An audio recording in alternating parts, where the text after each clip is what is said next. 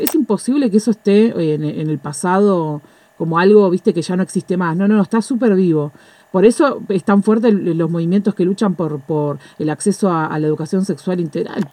Detrás de su melena de rulos salvajes y sus lentes coloridos de marco grueso, hay una lengua picante, muy picante. Porque Sol Despeinada no tiene filtro a la hora de hablar de sexo. Es médica, docente de educación sexual y feminista. Y desde ese lugar comunica, vuela prejuicios, derriba tabúes con la fuerza de la información. Ah, además nos confesó que es una adoradora del succionador de clítoris. Con ella vamos a hablar de educación sexual, de la que no tuvimos quizás nosotras siendo chicas y de la que queremos para las nuevas generaciones. Bienvenidas a Revolución Sexual.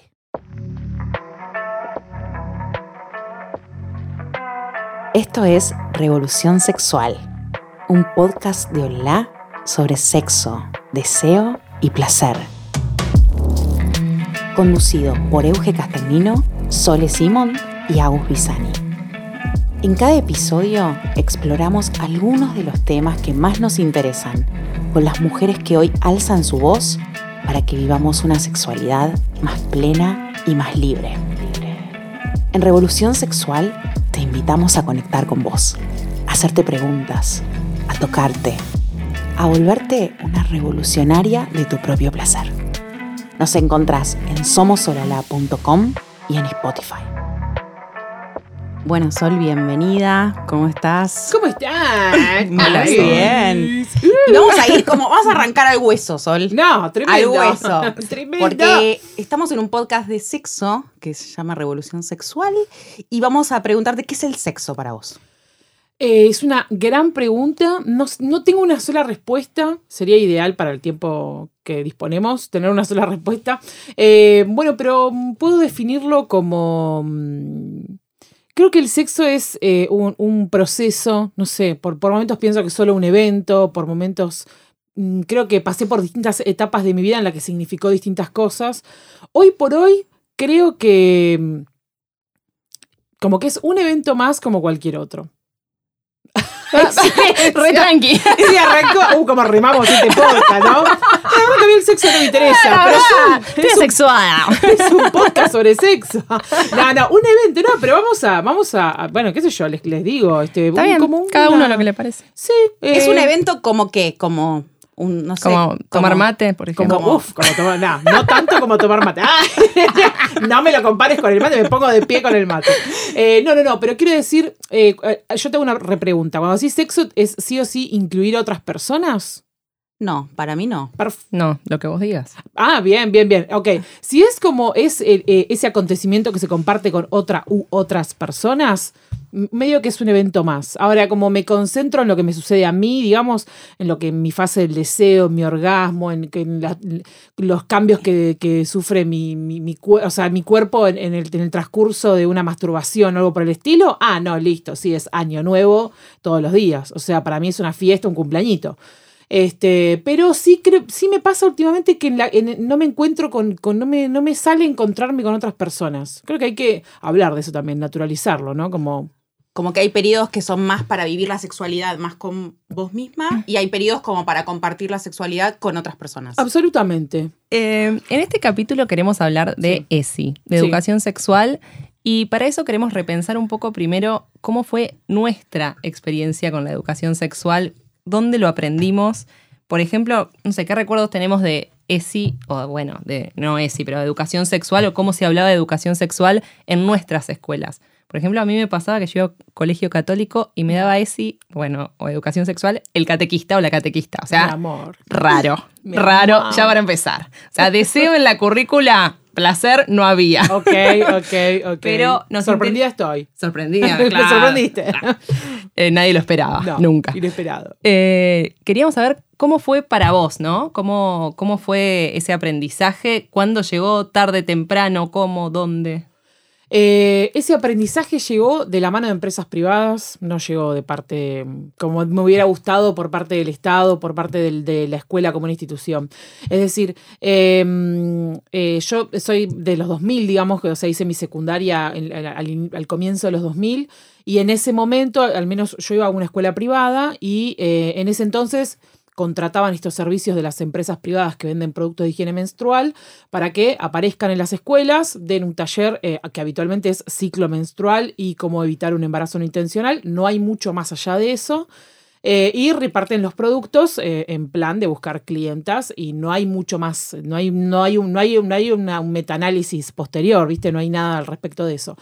sí es cierto que con respecto a esto tengo, tengo una idea. Es decir, al principio cuando me empezó a interesar la temática sexualidad, eh, me enojé mucho con la historia, ¿no? Como que me pareció injusto, me pareció también que el Estado deja un vacío bastante importante. digamos, en la historia de nuestro país, sobre todo post dictadura, aparece una materia en las escuelas que es educación para la salud, en donde en esa materia eh, sí daban cuestiones más, más bien higiénicas que en los adolescentes es bien valorado. Este, que, que, bueno, no sé, se daba eso, ¿viste? Como que esa, esa era la idea, bueno, y ahí por ahí, eh, digamos, el alumnado podía hacerse preguntas, qué sé yo, no sé si las contestaban o no, pero bueno, había un espacio para hablar, por lo menos de lo que, por lo menos de que tu cuerpo transpira, eso ya es un montón. Em, y bueno, eh, posterior a eso es donde empieza a aparecer, este, donde, donde aparece, eh, digamos, la demanda de la comunidad educativa de, de requerir información, porque en la casa no está esa información, no aparece. Y me gustaría empatizar un poco con esos padres. Insisto, yo al principio cuando me empecé a involucrar con esto era como, no, porque en tu casa no te enseñan nada.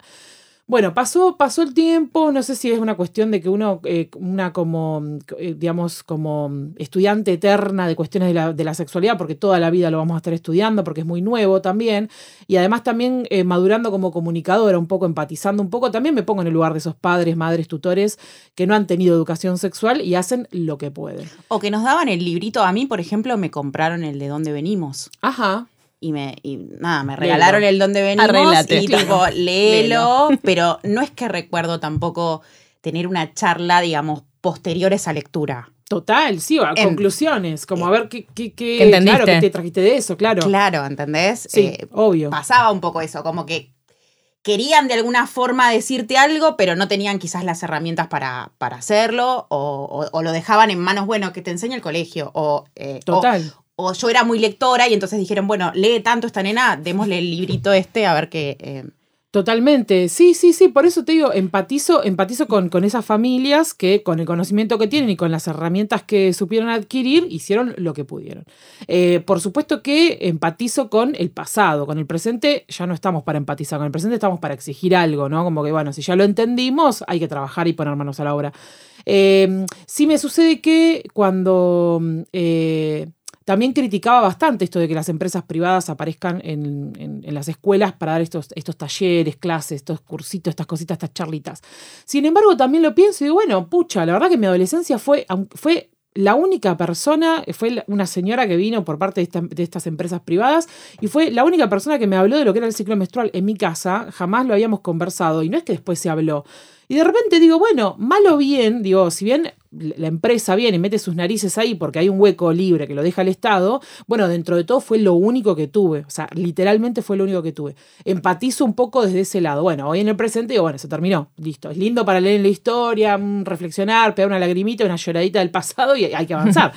Eh, y bueno, después sí aparece, digamos, empieza como toda esta, esta revolución, vamos a usar mucho esta palabra, supongo, en este podcast, esta revolución también de, de cuánto exige el alumnado y las familias vinculado a sobre todo también creo yo que eh, empieza a revolverse un poco la, cajita de, las, de, los feminismos, de los movimientos eh, por la diversidad, de los movimientos por los derechos humanos, donde se empieza a reclamar un poquito más, ¿no? Como, bueno, sea, que sean los adolescentes quienes empiecen también a reclamar derechos propios, ¿no? En conjunto con que también las infancias y adolescencias empiezan a adquirir derechos, sobre todo en los últimos 50 años, un poquito más.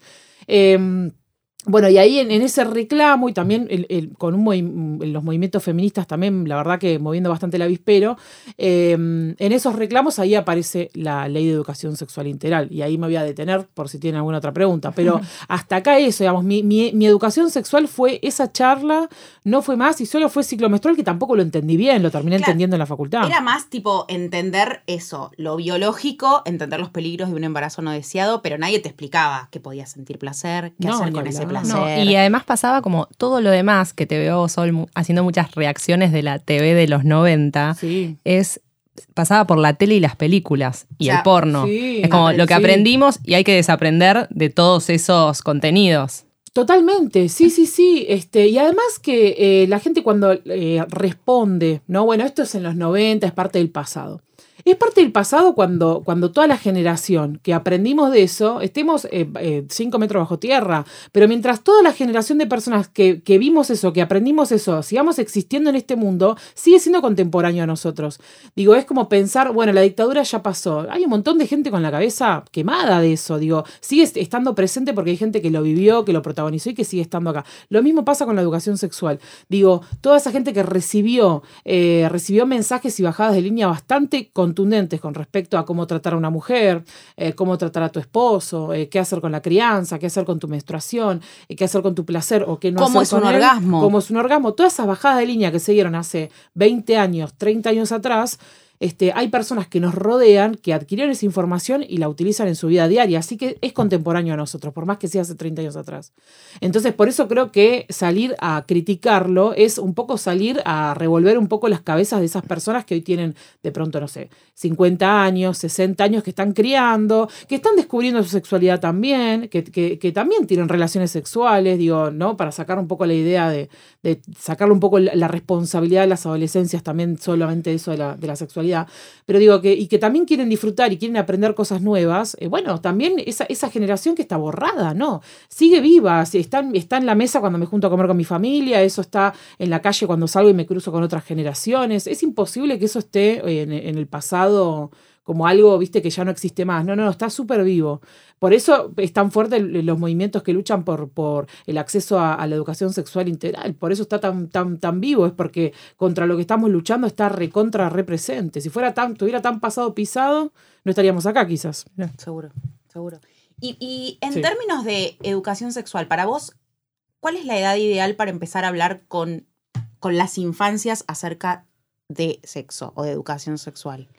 Eh, acerca de sexo, eh, de la práctica, de, la práctica de tener sexo, este, cuando, cuando ellos lo pregunten. Si ellos preguntan algo, me parece que es interesante responder en una primera instancia. No negar esa información como que es algo que no te puedo contar. O sea, algo de grandes. Claro, viste algo de grandes. Me parece que cuando que ellos van a preguntar qué, qué, qué, qué, pasa ahí cuando tengan, cuando tengan esa inquietud y me parece que está bien responder, que no, que, no está bueno eh, que la cigüeña, que no sé qué, yo, yo no estoy tan, tan de acuerdo con eso.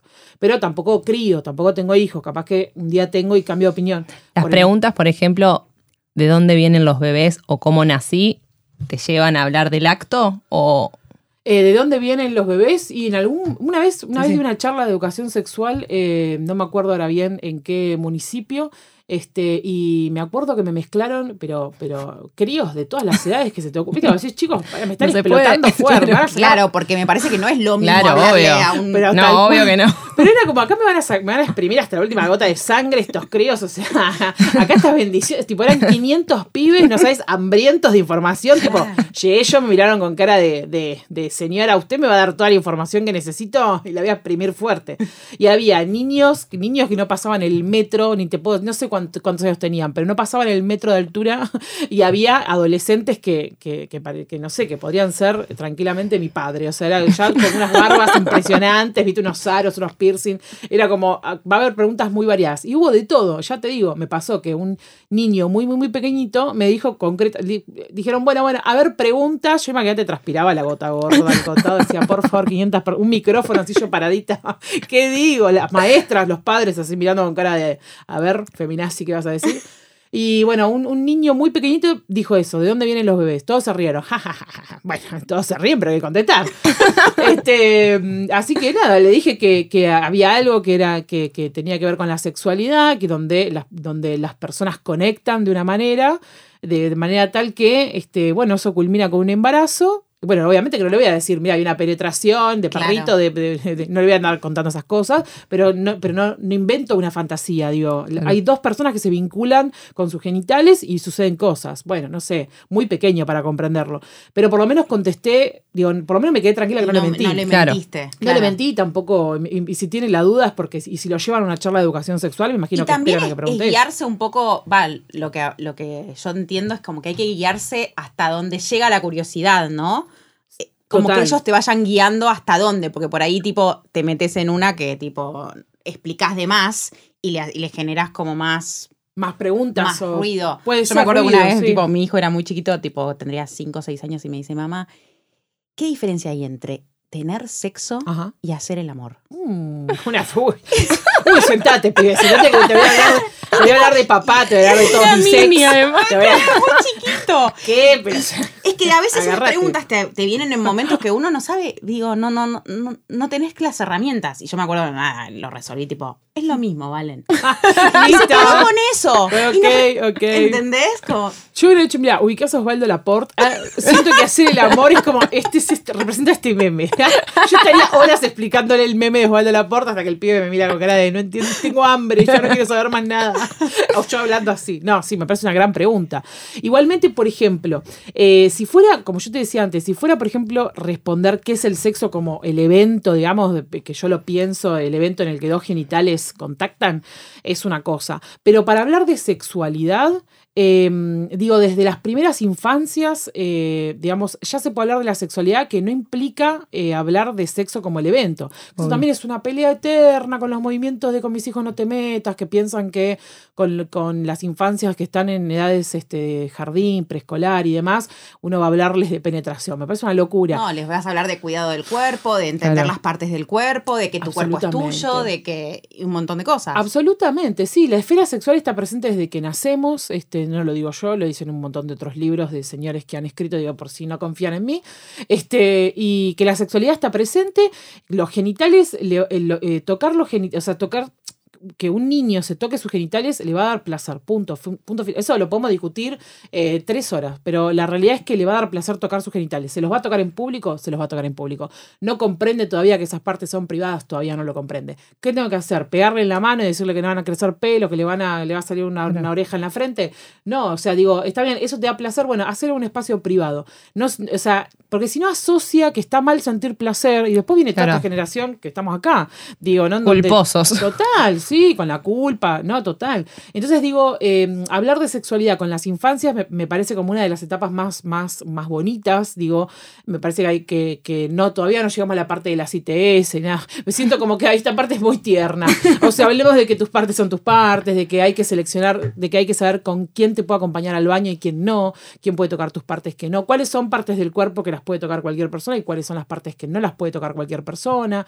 Este, eso me parece interesante eh, que, que las infancias lo vayan aprendiendo. Por supuesto que tienen la intención de prevenir abuso sexual en las infancias. Digo, no tiene la tiene un montón de, digo, un montón de, de- de- de efectos secundarios de hablar de eso y están buenísimos. Pero lo principal es evitar y prevenir eh, el abuso sexual en las infancias, que además tiene algo muy característico que es eh, que el primer espacio donde sucede es interfamiliar. Entonces, la escuela, que es su segundo espacio de sociabilización, tiene que ser el lugar que, que pueda que pueda haber esos y que pueda haber esos Sí. signos. también. Totalmente, totalmente, sí, sí, sí, que los pueda ver y que, y que brinde el espacio de confianza para que esas infancias digan, ah, yo puedo acá puedo contar lo que pasa en casa, listo, sí, lo cuento.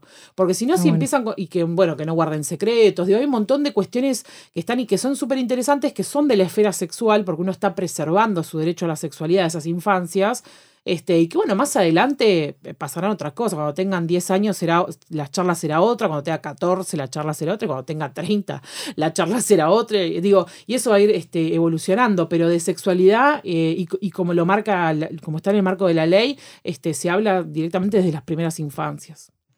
Sí. Y eso cambia un poco, digo, yo soy madre de Sí. adolescente y Uf, no, te lo pregunto porque yo soy mamá de un Sí, varón sí, adolescente y la verdad es que nunca me senté a hablar, o sea, nunca tuve la charla de sexualidad con mi hijo porque... Están por entrar por la puerta. Un reencuentro. Vete a Julian Claro. Wage. Sería hermoso, sería hermoso como tipo- Acá hay una silla vacía que la podría ocupar no, no sé por qué, viste como está esta idea de como que al varón le tiene que hablar el padre, viste Mm. como, eh, viste que están como esas cosas todavía Sí, me- claro. medio instaladas. No, y también te puede pasar que tu hijo, eh, vos le digas, che, ¿querés hablar? No, mamá, tipo, con vos no y quiero hablar aparte de pasa esto. algo de eso, o sea, la única Re. vez que lo intenté, mi, mi hijo como que me dijo, ma, yo esas cosas como que con vos, tipo, Upa. no, No. No, eh, Arre. Estás re atrevido a, la- a mirar la pared dos horas.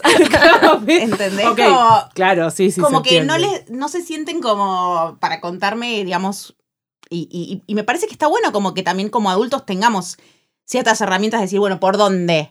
Total, total.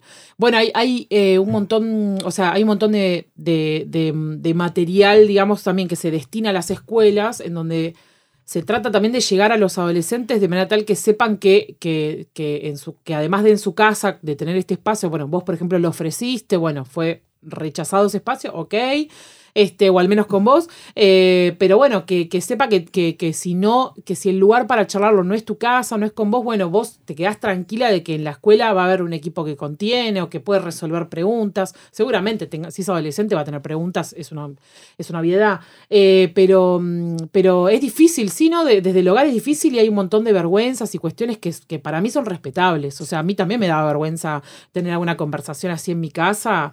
Eh, si bien hoy, hoy con el diario del lunes y siendo, siendo grande, por ahí digo, uy, qué bueno hubiera estado, la verdad que... En el momento no, no, en el surgía. momento, nada no, que ver. para mí era hablar con mis amigas. Claro. Claro, como que hablan No, y más también- entre pares, ¿viste? Y, Claro, la, entre y la pares. mujer también tiene la ginecóloga, ¿no? Que, Uf. que la arranca, o sea, en Sí, la sí. mayoría de los casos, y si está bien acompañada con, en su familia, arranca relativamente temprano a ir a la ginecóloga y al Sí. varón no le pasa eso, ¿no? Es como Es ese espacio es, lo Es pierde verdad. también. Claro, las mujeres estamos, eh, nos acercamos al sistema de salud mucho más temprano que los varones, que por ahí van cuando se quebraron un, el- viste, un tobillo, uy, se doblaron algo, les pusieron un yeso. Sí, y a si nivel no- sexual, si le pasa algo muy sexual, específico, claro. bueno, si no, no. Si no, no van. Tal cual, es verdad lo que decís. Y nosotros estamos más acostumbradas, pero bueno, es parte también de la construcción de.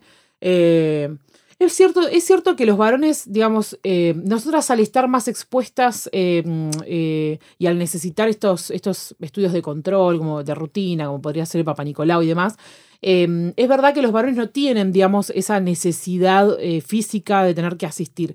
Pero sí sería interesantísimo que, que- que los espacios de salud sexual y reproductiva de los hospitales por ahí pongan una Abran campaña, ahí, claro. sí, abran un poco más el abanico para recibir o invitar o abrir los brazos, digamos, mucho más amistosamente para que los varones se acerquen a, Aunque sea una, una vez, una- un- bueno, no sé, a los 12, a los 11, no sé qué, hay que ir y tener una conversación médica, como para estar al tanto. ¿Y te acordás? De los riesgos. ¿Te acordás cuando salió lo de la vacuna del HPV? Sí. Que fue un escándalo, que era como, sí. ¿cómo voy a vacunar? Porque esto es- los invita a tener sexo. Una vacuna, o sea, a mí no me invitaba, nunca me invitó a tener sexo una vacuna para empezar.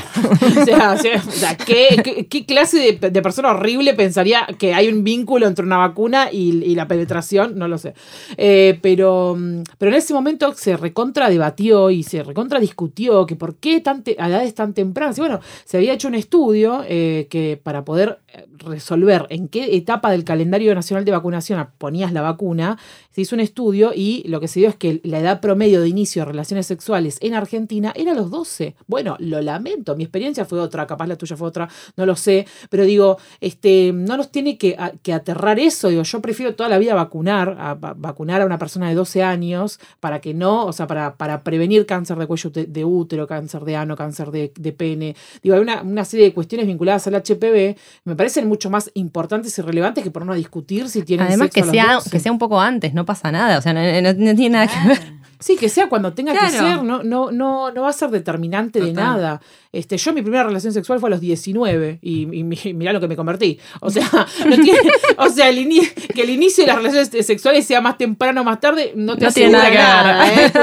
No te asegura nada. Atención, padres y madres que están escuchando esto. Y hablando hablando Sí. de eso, Sol, ¿qué materias sexuales sentís que aprendiste tarde? ¿Viste? Como que decís, uy, esto si lo hubiese sabido antes. Eh, Ay, ay, eh, siento que. Todas. Es tanto, es tanto que no sé qué decirte. bueno, podés nombrar una o No, dos. perdón, no sé. perdón, sí, sí, sí, sí, perdón, perdón. Este, pero esto decís, ay, quiero decir algo, algo lindo, algo bueno. Este, mm, cosas que aprendí tarde.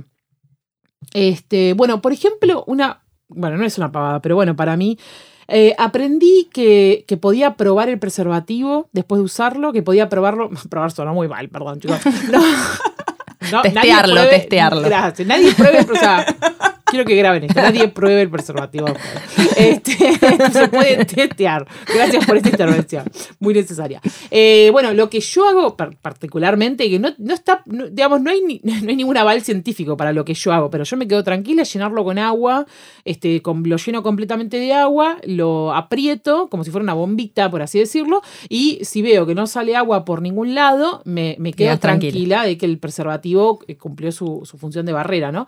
Este, mm, y, y, bueno, eso, por ejemplo, mm, digamos, eh, lo- me, o sea, lo- me lo enseñó un chico con el que estuve una vez y me lo mostró y quedé como fascinada con el método, que dije, wow, porque a veces uno se queda maquinando.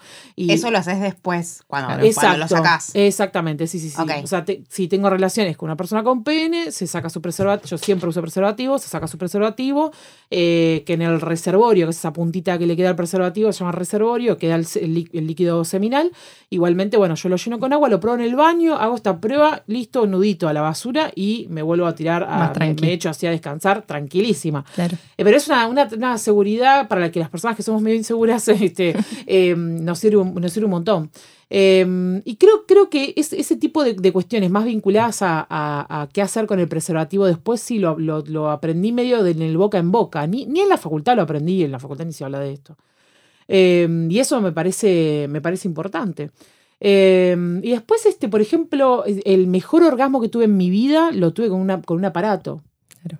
Este, Y tarde. O sea. y sí, qué sé yo, sí, hace dos días. No, mentira, hace, este, mm, hace. No, ponele, no te voy a mentir, ¿eh? Igual, ¿eh? Habrá sido en la pandemia, viste que en la pandemia. se Hubo un pico de venta de Satisfyer en la pandemia. No sabía si podíamos decir la marca. No sabía si podíamos decir la marca. Auspicia pero sí. podcast. Bueno, bueno. son- Tremendo, ¿no? Pero sí, te digo, fue, o sea, dije como, ah, ¿qué chicos? ¿Cómo? ¿Es esto? ¿Esto? ¿Todo esto podía sentir mi cuerpo? O sea, como tocando este botón del diablo. O sea, no lo puedo creer.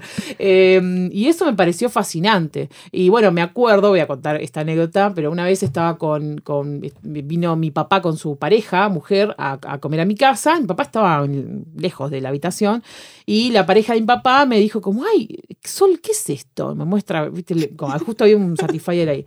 Y lo primero le digo, eh, no lo toques. Ah, eh, Es para la limpieza de cookies, papá. No, no, no, me lo, me lo pregunta la pareja de mi, de mi papá. Entonces le digo, esto es un succionador de clítoris. Le digo, como, escúchame, comprate uno ya, ¿qué haces? ¿Qué haces con este? Y, y mi papá escuchó y dice, ¿qué es eso? Uh, bueno, y ahí yo empecé a transpirar, pero digo, bueno, basta, ya estoy grande, esto hay que normalizarlo. Y le digo, esto es un succionador de clítoris. Y mi- no me olvido más las palabras de mi papá, se quedó así en silencio, como un minuto entero, y de repente dice, en mi época lo hacíamos con la boca. No. ¿Qué? Papá, por favor. O sea, primero tipo, bueno, bien, pa- por lo menos Bien, sabes papá, que bien, papá, algo se claro. puede hacer ahí. Bien, bueno, bien, bien por mi mamá. Eh, por, otro, por otro lado, me quedé impactada porque dije, bueno, o sea, me, me pareció como muy graciosa la respuesta que debe haber pensado que ahora todo se hace con la tecnología. Claro, ¿viste? Que claro. ya la gente ni se chapa, ni se besa, que ya la lengua quedó como algo del, del pasado. Eh, pero bueno, sí. Igual pasa, ¿no? Que Sí. como mucho hombre celoso del juguete sexual. Eh, Como- sí, sí. Es mejor que yo o duda de. ¿Sí? ¿Escucharon bien? Sí. Sí, sí, ¿qué problema hay con eso? O sea, y si es Hay una cosas máquina, que harás bien. Es una máquina, o sea, es imposible ganarle a la tecnología. O sea, digo, eh, eh, me parece que lo, lo que hace la- el succionador, de, particularmente el succionador de clítoris, es imposible igual que una lengua humana lo pueda reproducir, o sea, o una boca humana pueda reproducir esa velocidad esa frecuencia. Digo, ya del vamos, y sí, es obvio que no hay manera de reemplazar, es, es, una, es una máquina. este, al menos en, en ese, después habrá otras cosas eh, aledañas, el cariño, un afecto, un besito, que pueden, que pueden sumar. que pueden Detalles. sumar hasta ahí. No, pero sí, la verdad que, y sí, este, la tecnología llegó, viste, es medio un capítulo de Black Mirror lo, lo succionador de clítoris, porque en un momento decís, bueno, la tecnología eh, la abrazamos y nos ayuda y nos da una mano con un montón de cosas. Bueno, pero ¿en qué momento se nos pone en contra? Bueno, cuando hay personas que después no pueden tener No orgasmo sin... O no pueden conectar con otro, o Tal o cual. solamente. Tal cual. Y de hecho, ya te digo, me, me sucede que, que estoy con alguien, que no pasa muy seguido, aprovecho para decirlo en el podcast. Pasa tu Aprovecho de decirlo teléfono, estoy claro. muy disponible. 11, 30, 30.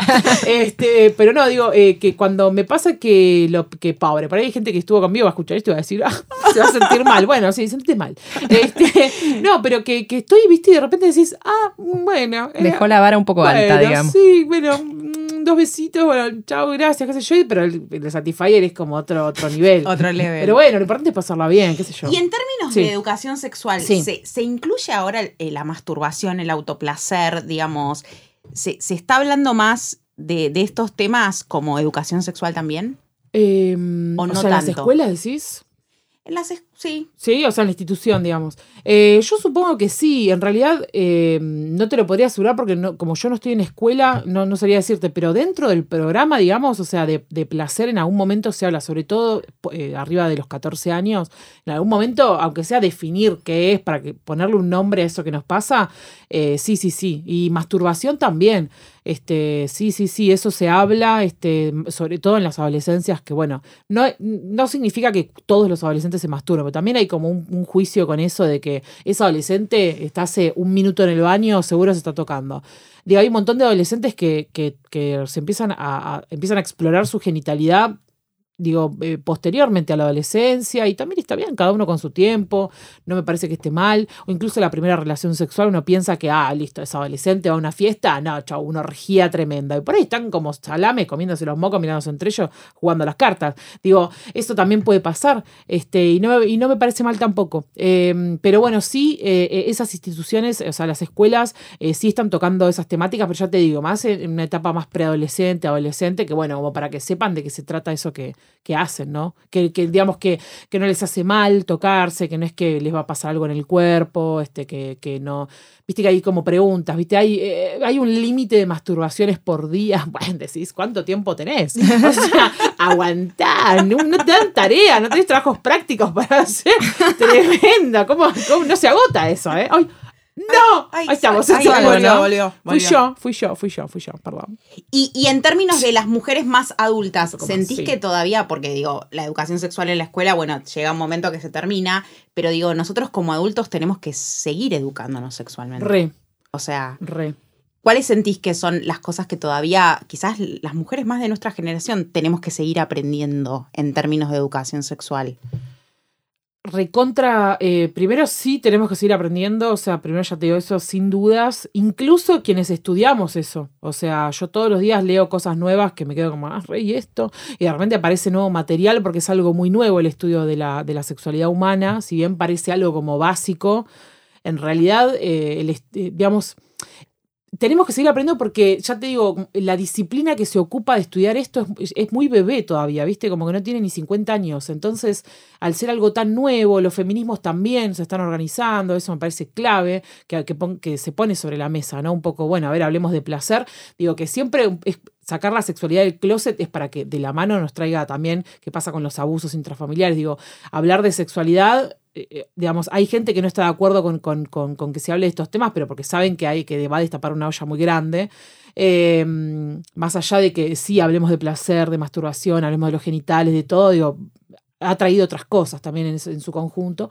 Eh, y me parece que eh, también hay algo que, que nos pasa a las mujeres muy interesante, eh, a todas, incluyo a las que, a las que se, se identifican con los movimientos feministas. Lo- hablo siempre en plural porque hay muchos feminismos y todos pueden coincidir y, y todos pueden coincidir, digo, pueden coexistir, eso quiero decir, Exacto. aunque no coincidan. No coincide. Eh, eso le quería decir. Este, mm, me parece que todos pueden coexistir. Este, también es que el movimiento feminista, si bien tiene muchísimos años, desde antes que cualquiera de nosotros naciera, Eh, es cierto que al menos en nuestro país, en Argentina o en Latinoamérica, eh, hubo una unión muy fuerte eh, eh, de la mano primero de los femicidios, sobre todo en Argentina en 2015, este, y posteriormente para, para obtener la, la ley de interrupción voluntaria del embarazo. ¿Qué quiero decir con esto? Con que eh, las mujeres estamos históricamente acostumbradas a no trabajar en equipo, a hablar mal entre nosotras, a competir. Y de repente viene un movimiento político que nos, que nos dice que tenemos que hermanarnos, que tenemos que estar juntas, que tenemos que luchar por los mismos derechos.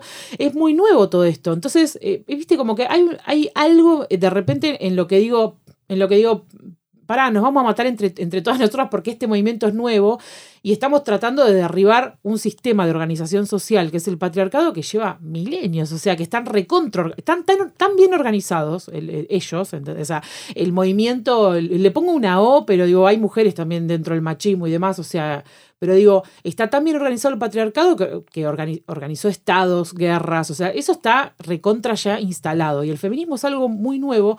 Eh, y de repente, incluso ponernos a debatir entre nosotras sobre sexualidad también es algo nuevo, hablarlo entre nosotras. Eh, eh, hablarlo sin pensar en que estás compitiendo, a ver si vos saliste con más que yo, Sí. a ver Si es más grande la del tuyo, la del mío, la del... Totalmente, sí, sí. Entonces, este, eh, no es nuestra culpa, nos enseñaron toda la vida, ya te digo, a competir, a, a andar relojeándonos, a ver este, si, si, que, si vos sos más linda que yo, si tu pelo, si tu cuerpo, si hay, si se le nota tal cosa. Nos enseñaron a eso y de repente estamos, estamos tratando de convivir entre nosotras. eh, pensando que tenemos un objetivo en común, ¿no? Que tiene que ver con, con, que, con que podamos ser libres, con ganar autonomía, bueno, una, una serie de cosas. Así que, este, por supuesto que las mujeres tenemos mucho para aprender de sexualidad, pero digo, en el contexto en el que encima de todo estamos aprendiendo a, convivir nosotras y a, darnos la mano entre nosotras, decir, che, este, yo pude salir de una situación de tal manera, bueno, te voy a dar una mano a vos para que salgas también.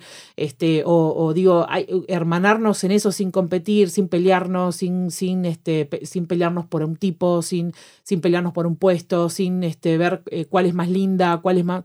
Bueno, eso es muy difícil y todavía estamos en ese proceso. Entonces, eh, todo, todo creo que estamos justo en el parados en el, en- en el medio del paradigma, ¿viste? Como que no tenemos nada comprado. Estamos, tenemos un pie en el pasado, un pie en el futuro, estamos viendo ahí. Entonces, este, es una linda época que nos tocó también, porque las épocas de transiciones, como toda transición, eh, todas las transiciones son traumáticas, cualquier transición, de la niñez a la adolescencia, la transición de estar de... De, de, De un de- paradigma a otro. de un paradigma a otro, t- totalmente, de no ser madre a ser madre. Todas esas transiciones son violentas, este, son, este, son, son traumáticas. Bueno, e- esta transición en la historia también lo es. Lo, lo demostramos eh, con las angustias. A mí me angustia muchas veces el, el feminismo en sí mismo. Hay cosas, que hay contradicciones que me angustian, eh, cosas vinculadas a, a- a la educación sexual que de repente me encuentro con, con contradicciones y me angustio. O, o- o situaciones que vivo en mi casa o que vivo con amigos y que digo, ay, le tendría que decir algo, pero bueno, pero, pero es mi amiga. ¿no? ¿no? Y empiezo, viste, con, Claro. con, con contradicciones. Bueno, es parte de que estamos justo viviendo la transición. Bueno, quizás eh, generaciones eh, posteriores a nosotras ya tengan todo el terreno mucho más allanado para... para Más igual, más igual entre sí, todos, ¿no? Sí, por ahí no tengan... No, por ahí no tengan como estos, estos debates. Así que sí, las mujeres de nuestra generación tenemos mucho que hablar, pero en ese contexto en el que está todo hecho un bardo, eso quería decir. Eh, y también eh, educación sexual es un poco desmitificar. Sí. Hay mitos de Total. la sexualidad tremendos. Quiero saber cuál es eh, uno o dos, también te puedo dar opciones, de los que más te indigna, que todavía decís, no puedo creer que esto se siga diciendo y repitiendo y repitiendo y es tan falso. Bueno, me pasa eh, particularmente eh, lo que me molesta, me molesta ya a nivel personal. Mentira, no, se pelea con la gente. Este, me, me molesta que pienses así. Eh, la gente que es como, como el, el no confías en mí me pone del orto. Puedo usar, se- eh, hay, hay un lenguaje que se puede usar, ¿no? Acá. Lo que quieras. Eh, me pone. Ah, bueno, entonces me pongo en. Este, no, eh, eso me pone. Me, me pone. Hay algo. Me hierve la sangre. No, no, O pero sea, no por ejemplo, el no en uso mí. del preservativo por.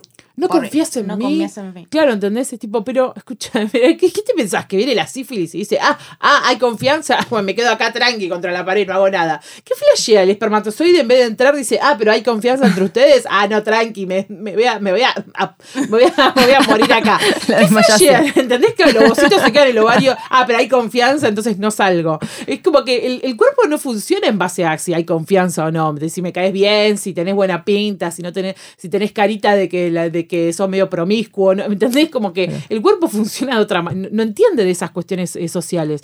Entonces hay mucho de esto del no confiarse en mí que me, me, me, me, destruye. Como no, no usamos preservativo porque bueno, hace, ya hace dos meses que estamos. ¿Qué tiene que, que tu cuerpo que está con un reloj, o sea, tachando los días, el ovario, hace dos meses que está con el mismo, bueno, entonces claramente no voy a dejar de ovular. Listo, no va a haber embarazos no intencionales. Es rarísimo, me parece una, me parece una locura, pero bueno, eso es una de las cosas que me indigna.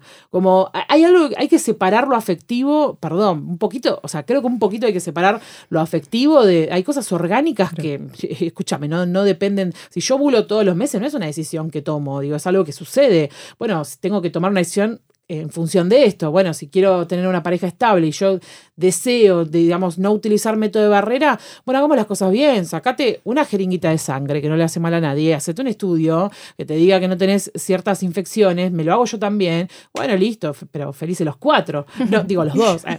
este, justamente no, em, pero te quiero decir que eso, por ejemplo, me indigna. Y después, em, mucho también de esto de, hay un mito que ahora se está lavando un poco, pero me parece que es más de nuestra generación, que es el de el que decía que este si era la primera vez no quedabas embarazada, todavía este, se sigue escuchando. Hubo una cara de sorpresa. Lo digo, para la, gente que no está viendo. Sí, no, no, Tampoco lo tenía. ¿En serio? No. no. ¿Qué pasa, chicas? ¿Pero de dónde? Estamos muy bien educadas. pero yo vengo de Kosovo. ¿Dónde me crié? Tipo, de repente, o sea, en Franca de Gaza. Ah, me educaron tipo monos, o sea, directamente. Eh, sí, obvio, yo lo recontra escuché y, y, un montón de gente me decía, Sol, es verdad que la primera vez no quedas. ¿Cómo se te ocurre que eso? Pero ¿cómo, qué, cómo tu cuerpo reacciona como, ah, bueno, como más, es la primera Más típico era el de acabar afuera y no quedas embarazada, ¿no? Ese era muy típico. Claro, ese sí es típico. Eso lo tenía como una tercera opción. Sí. este, sí, sí, el de, el de, sí, el del líquido preseminal que, que, sale del pene, digamos, y que, que tiene, puede tener espermatozoides. No es que tiene, nunca sabemos con seguridad si tienen, pero podría tenerlos. Entonces, en ese caso, bueno, hay que advertir que, que, no es un método. Y después, hoy, ah, no, me, me metí en un universo. te, están cayendo todos. indignada. la indignación, soy solo indignada, como siempre. Siempre soy solo indignada. Eh, no, no, no, para, me hiciste acordar a una y me la olvidé ahora. Em, bueno, me la olvidé ahora cuando venga. Qué este, suerte. Ay, no, no, no. No, era una que era una tremenda. Bueno, ya me voy a acordar. Ya volverá, em, volverá. Sí, volverá, volverá. Bueno, no importa, ya me voy a acordar. Pero sí, esos son algunos mitos. Hay un término que vos solés eh, hablar que es el de justicia sexual. Sí. ¿Qué es la justicia sexual para vos? Bueno, creo que es democratizar eh, un montón de conocimiento que, que, durante mucho tiempo quedó, quedó guardado este, bajo telarañas en la academia, conocimiento científico, conocimiento médico, conocimiento sobre los genitales, sobre la intersexualidad, sobre las hormonas, sobre el ciclo sexual, digamos, sobre un montón de cuestiones em, que me parece que en algún momento hay que hacer justicia con eso, ¿no? Como toda esa información que nos negaron durante toda la historia de la humanidad, básicamente, eh, no solo eso, sino sobre el embarazo, sobre el parto, el puerperio. Digo, yo no lo voy a decir porque no, no, pasé por esas etapas, pero alguien acá pasó y podrá dar fe.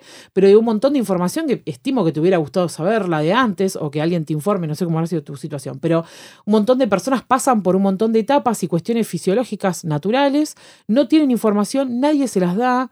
Eh, y la información obviamente es poder, eh, y no dar esa información es quitarle el derecho a decidir, a decidir si quieren continuar con algunas cosas o no, a decidir si quieren volver a pasar por eso o no, a decidir si, no sé, una serie de cuestiones.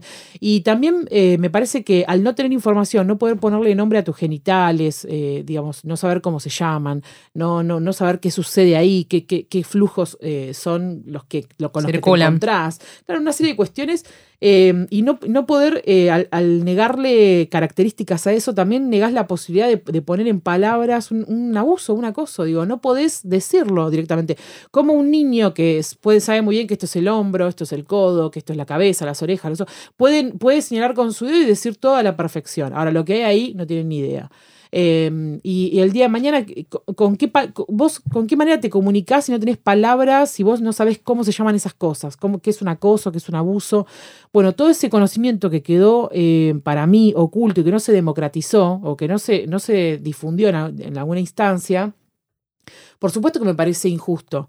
Me parece que eso, primero que se ha llevado vidas, porque hubo un montón, hay un montón de mujeres, incluso al día de hoy, mujeres y varones eh, que se suicidan posterior a una situación de violación o de abuso, este, que quedan marcas que no se borran, este, personas que todavía están vivas y que están muertas en vida posterior a una violación no han tenido la posibilidad de poder contar lo que pasó, no han tenido el espacio, no, han tenido una escuela donde contaron, en su casa no lo pudieron contar, este, incluso tienen que continuar conviviendo con su, con su abusador, digo, hay un montón de cosas que suceden y eso no, solo que obviamente me revuelve el estómago, sino que me parece que es injusto y que democratizar el conocimiento tiene que tener una función política. O sea, me parece que, está buenísimo hablar sobre, sobre, ya te digo, sobre sífilis, me parece que está espectacular hacer unos videitos y reírnos de, ah, mirá, eh, ¿qué pasa con la tricomona?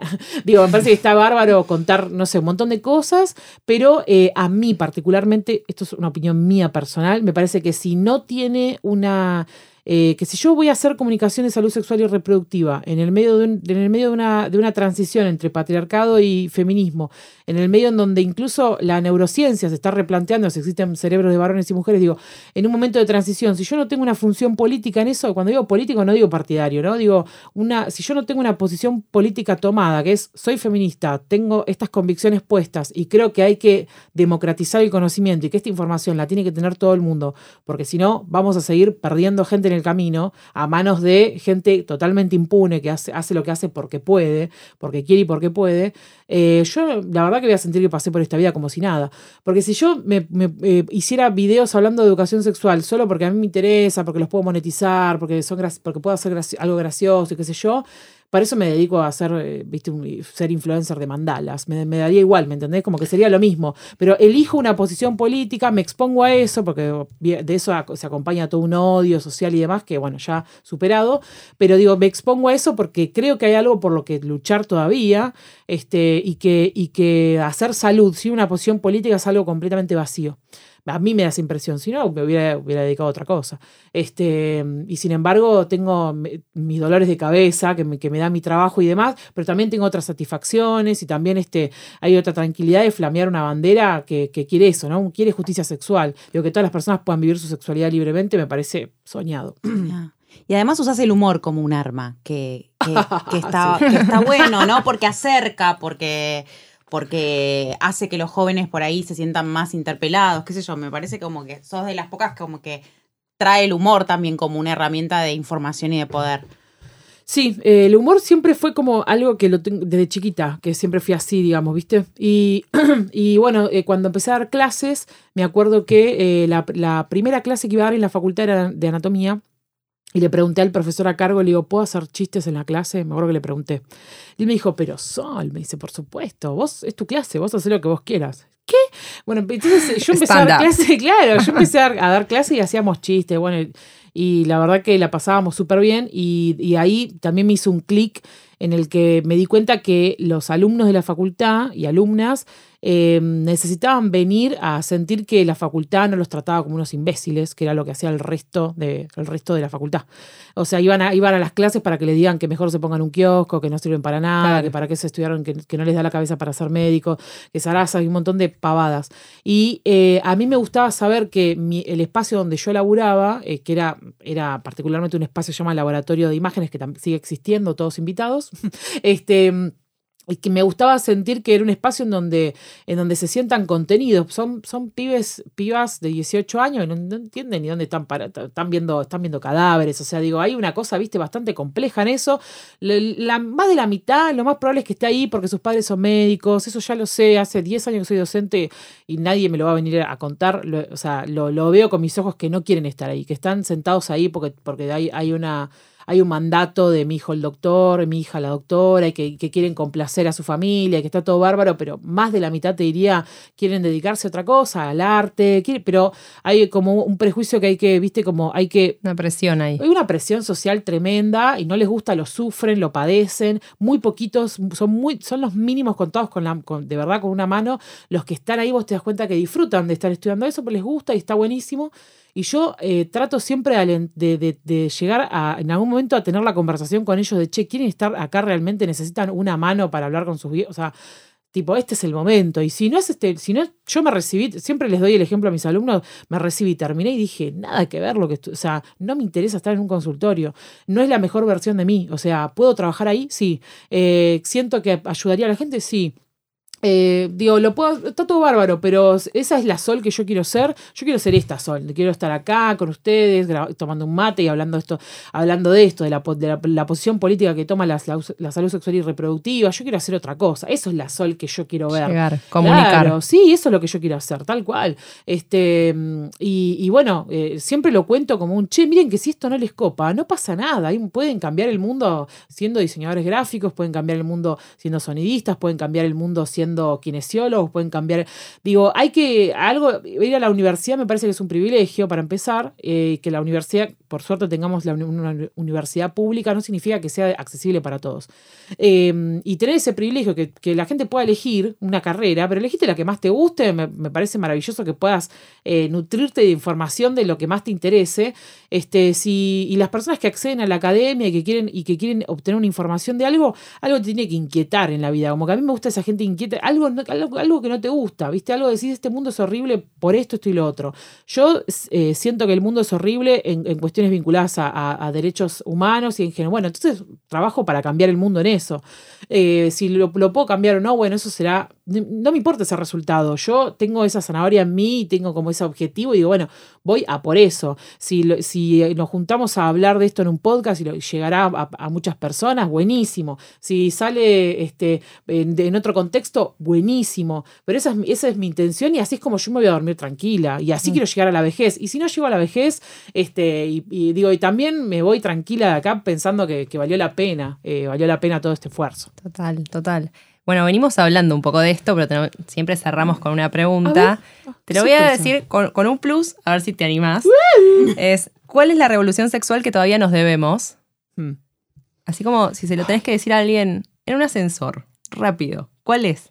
Em, creo que la revolución eh, sexual que todavía tenemos pendiente es, em, creo yo, em, normalizar de alguna manera o empezar a habituar mucho más eh, eh, otro tipo de corporalidades que no sean las hegemónicas. Me parece que más allá de sentir placer y todo, que eso estamos, estamos todavía ahí, eh, a ver cómo llegar al orgasmo, si usamos aparatos o no, si nos gusta, empezar a preguntarnos qué nos gusta, qué no. también me parece que empezar a, cuestionarnos qué deseamos, ¿no? Y, y, si, y si, me parece que Digo, si toda la humanidad se puso de acuerdo en que, en que, en que las características físicas como las de Brad Pitt son las que están buenas y a, todas nos gusta Brad Pitt, y de repente decís, che, ¿cómo, ¿en qué momento nos pusimos de acuerdo con que a todas nos parecía más o menos lindo el mismo tipo de chabón? Por, por darte un ejemplo básico, ¿no? Y empezar a pensar, bueno, ¿por qué yo deseo una nariz de estas características o una, una, unos ojos con eh, este tipo de características. ¿Por qué las otras características no son deseables?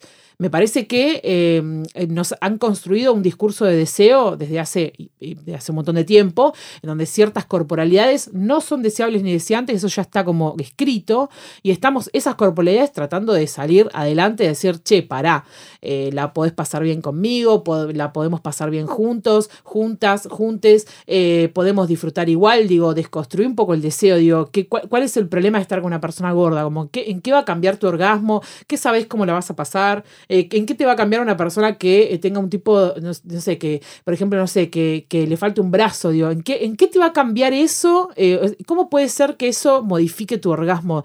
Digo, ¿qué, ¿por qué no te animás a, estar con esa persona? Me parece que hay que desconstruir un poco ciertas corporalidades. Em, esa es una revolución que mm, no sé si la estamos dando, pero ojalá que llegue, ojalá que pueda ver con mis ojos ese cambio.